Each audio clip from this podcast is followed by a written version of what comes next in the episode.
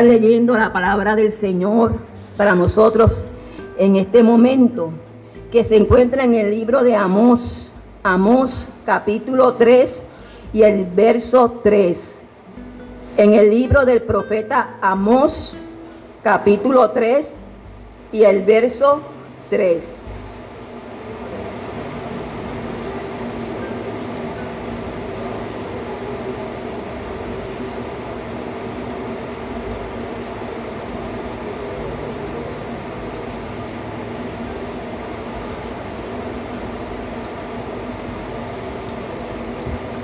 En el libro del profeta Amós, capítulo 3 y el verso 3. ¿Lo encontraron? ¿Ya lo tienen, hermanos? Está en el Antiguo Testamento, después del libro de Joel, Oseas, Joel y luego el libro del profeta Amós. Vamos a estar leyendo el capítulo 3 y el verso 3. Y dice así la poderosa palabra del Señor en el nombre del Padre, del Hijo y con la comunión de su Santo Espíritu. Amén. Andarán dos juntos si no estuvieren de acuerdo.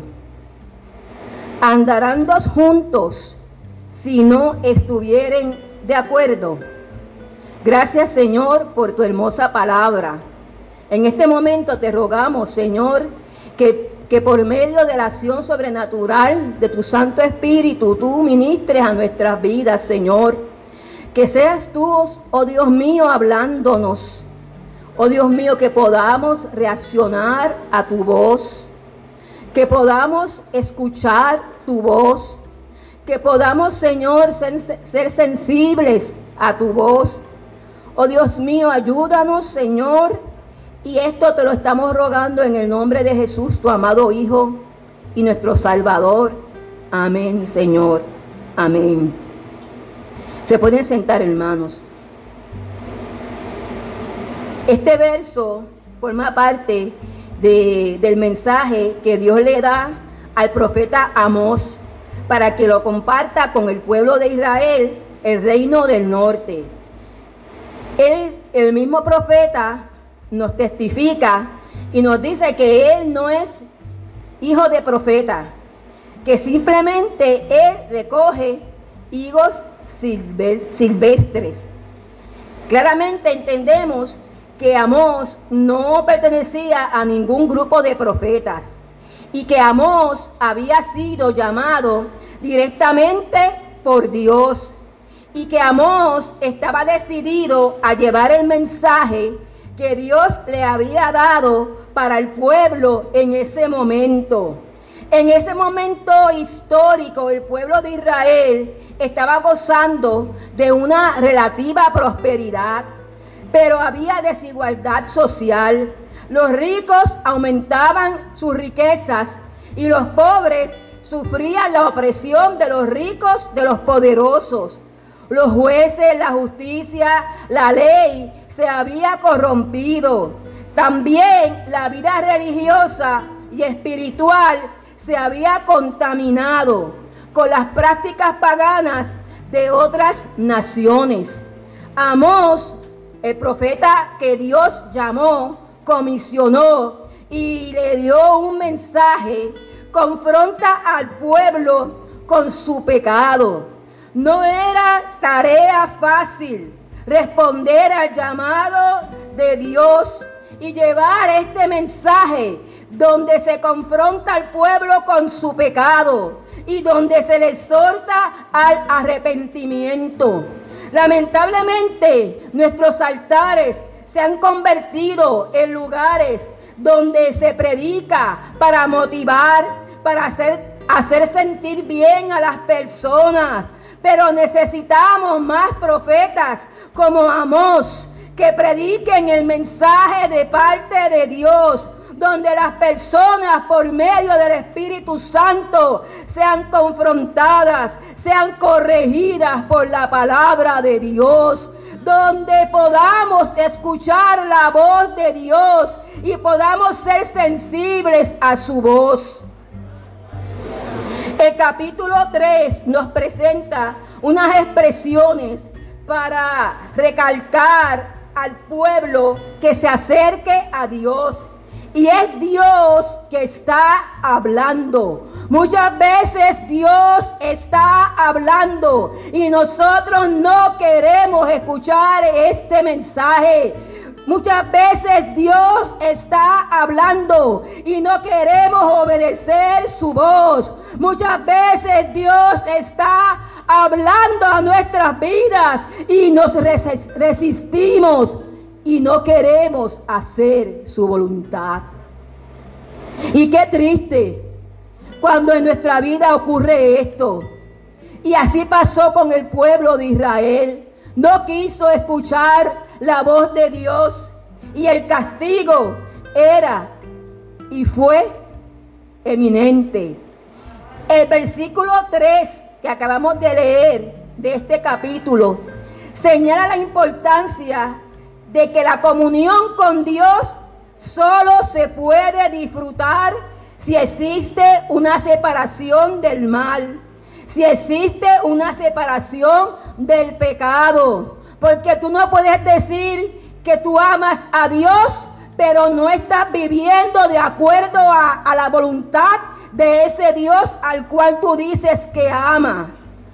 Implica que debe existir una compañía, una comunión entre dos personas que andan juntos, que están juntos.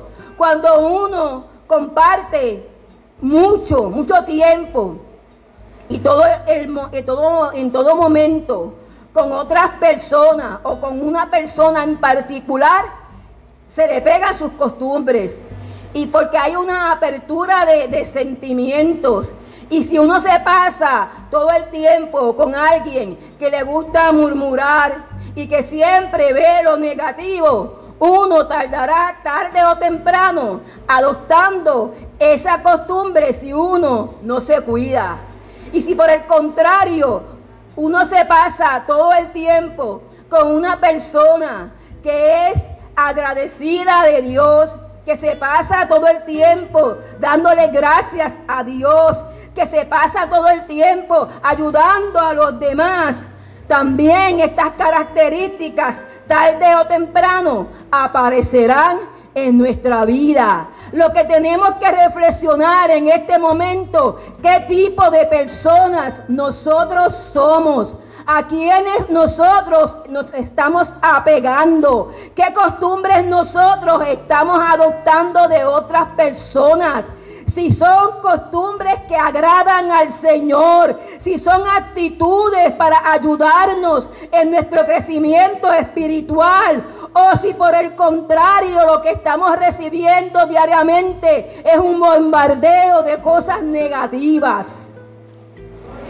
Nosotros como cristianos estamos llamados a tener comunión y amistad con Jesús a tener una relación estrecha con Jesús, nuestro amigo. Porque Él dice que no nos va a llamar más siervos, sino que nos va a llamar sus amigos. El Evangelio de Juan, el capítulo 15 y el verso 15.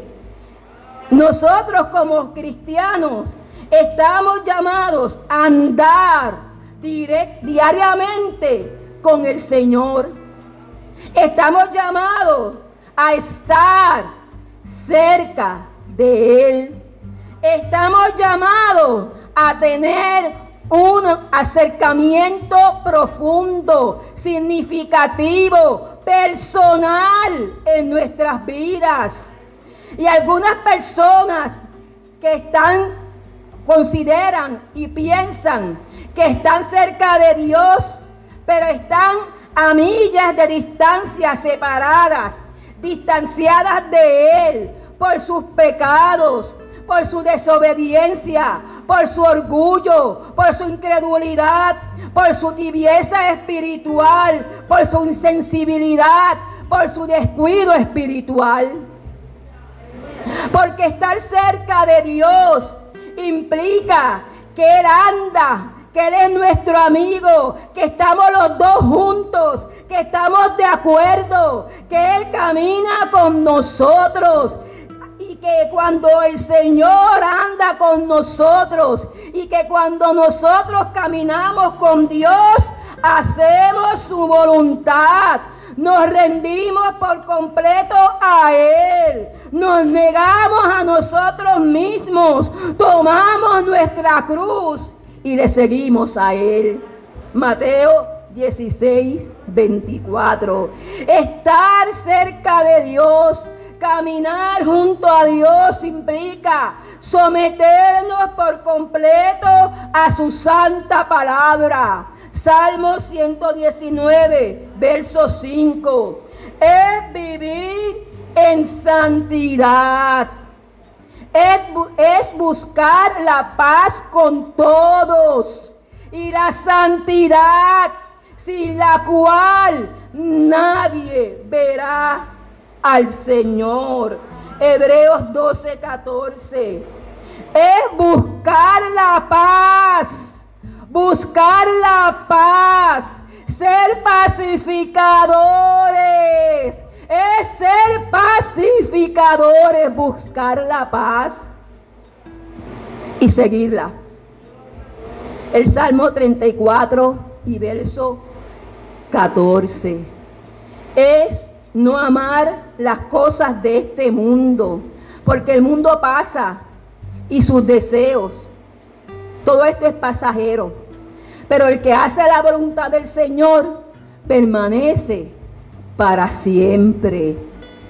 Es estar en comunión los unos con los otros. Caminar con Dios y que Dios camine con nosotros y que estemos juntos implica que yo camine junto también a mi hermano. Es amar a mi hermano. Porque como yo voy a decir que yo amo a Dios al cual yo no he visto y yo aborrezco a mi hermano al cual yo estoy viendo. Es ayudar en todo momento a nuestro hermano. Es procurar su bienestar, procurar que él se encuentre bien.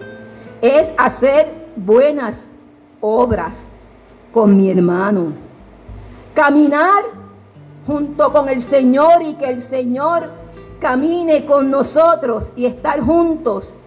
Es echar sobre Él nuestra carga porque entendemos que Él nos va a sustentar. Salmo 55 y verso 22, 22 es depositar toda nuestra ansiedad sobre Él, porque Él tiene cuidado de nosotros. Nos dice primera de Pedro 5, 7.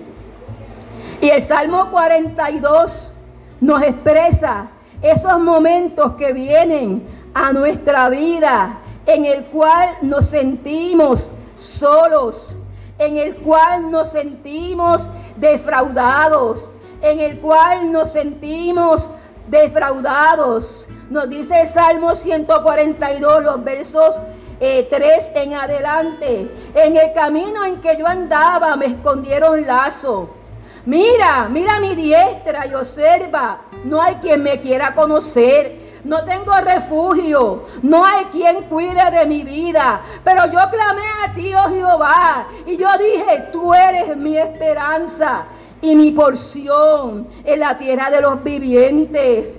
Escucha mi clamor porque yo estoy muy afligido, estoy muy triste.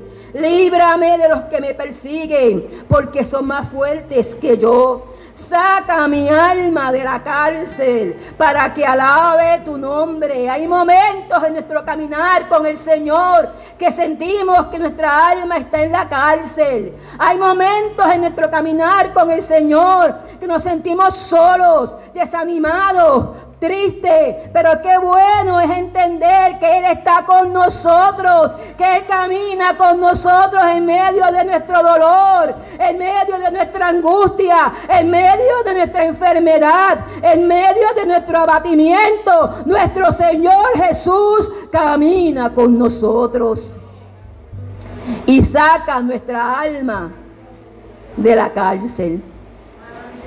Cuando caminamos junto a Dios y que Dios camina junto a nosotros, hermanos, se nos nota. A Pedro se le notaba que había estado con el maestro, de acuerdo al Evangelio de Mateo capítulo 26, los versos 69 al 73. En el momento de su debilidad que negó a Jesús, le preguntaron si, si había estado con él si él era uno de ellos. Y él lo negó tres veces, le dijo que no. Pero le cuestionaron, porque su manera de hablar lo descubría. Porque se notaba que él había estado con Jesús el Galileo. Él había estado tan cerca de Jesús. Había estado tan cerca de Jesús, hermanos, que su manera de hablar, que hasta en su manera de hablar se notaba. Cuando andamos nosotros cerca de nuestro Señor Jesucristo, cuando andamos tomados de la mano de nuestro Señor Jesucristo, hermanos, se nos tiene que notar, se tiene que ver, se tiene que percibir en nuestra vida, en nuestros gestos, en nuestra manera de hablar, en nuestra manera de comportarnos, que estamos cerca del Maestro, que andamos junto al Maestro.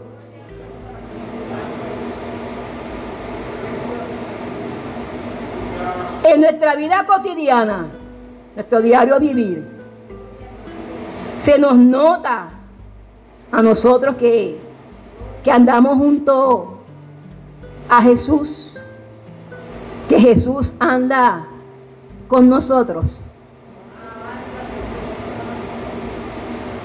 María, sentándose a los pies de Jesús, oía su palabra. Lucas 11, 39. Cuando estamos cerca de Jesús, como María, nos sentamos a los pies de nuestro Maestro, aleluya, para escuchar su palabra, para escuchar su voz. Y sabemos cuando Él nos habla y entendemos y, llega esa voz, esa palabra a lo más profundo de nuestra, nuestro corazón, de nuestra mente y produce cambio y produce acción y produce fruto en nuestra vida.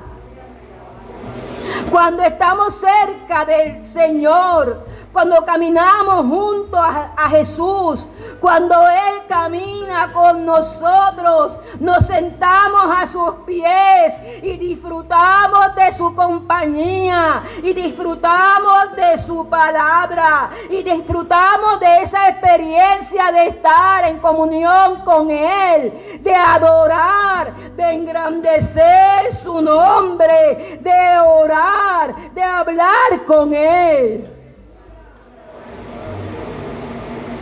Cuando andamos con Jesús y Él anda con nosotros, hablamos por Él por medio de la oración. Y la, ah, y la oración no es algo que tenemos que hacer, no es algo impuesto, no es una rutina, es una experiencia de adoración, porque vamos a hablar con nuestro Maestro porque vamos a derramar nuestra vida ante su presencia.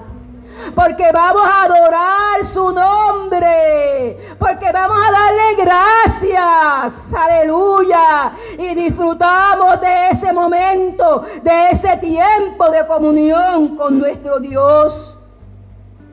Cuando andamos con Él, escuchamos su voz por medio de su palabra, por medio de la Biblia. Por eso es esta insistencia que siempre escuchamos.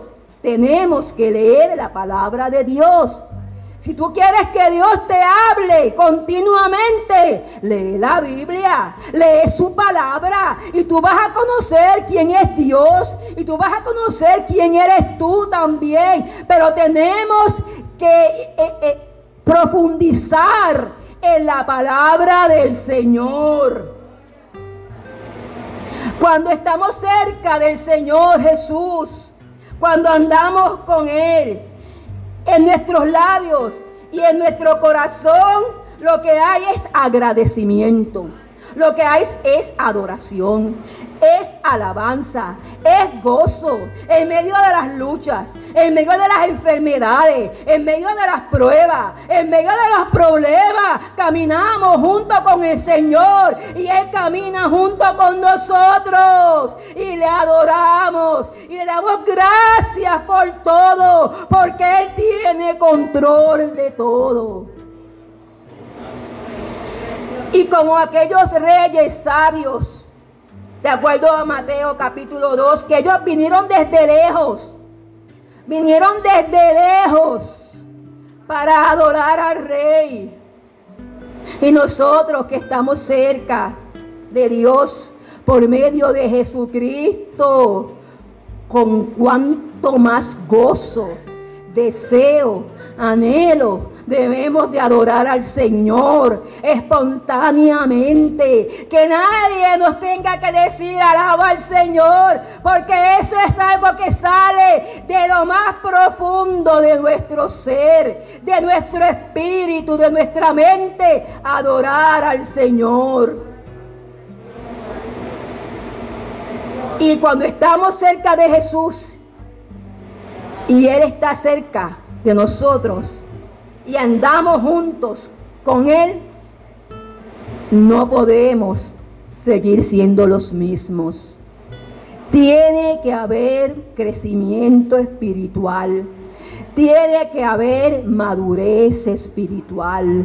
Tiene que haber conocimiento espiritual. No puede haber estancamiento. Estamos llamados a crecer. Estamos llamados a dar fruto. Y más que nunca, en este nuevo año, debemos de seguir cerca de nuestro Señor. Que el Señor esté cerca de nosotros. Que andemos juntos con Él. Y que nuestra relación con Dios es directa, es un tú a tú.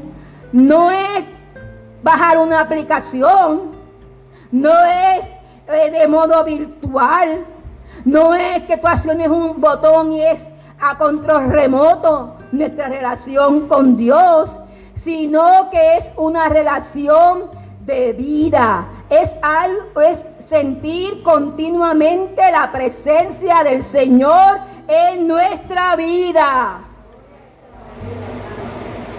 Reflexionemos para concluir, hermanos. ¿Estamos cerca de Jesús o estamos lejos? ¿Estamos caminando con Dios? ¿Gozando de su amistad? De su compañía. Se nota en nuestra vida que Dios camina con nosotros. Estaremos tomando en serio nuestro caminar con Dios, nuestra relación con Dios. Estaremos dedicando al Señor el tiempo que Él se merece. Les invito a inclinar nuestros rostros y estemos ante la presencia del Señor.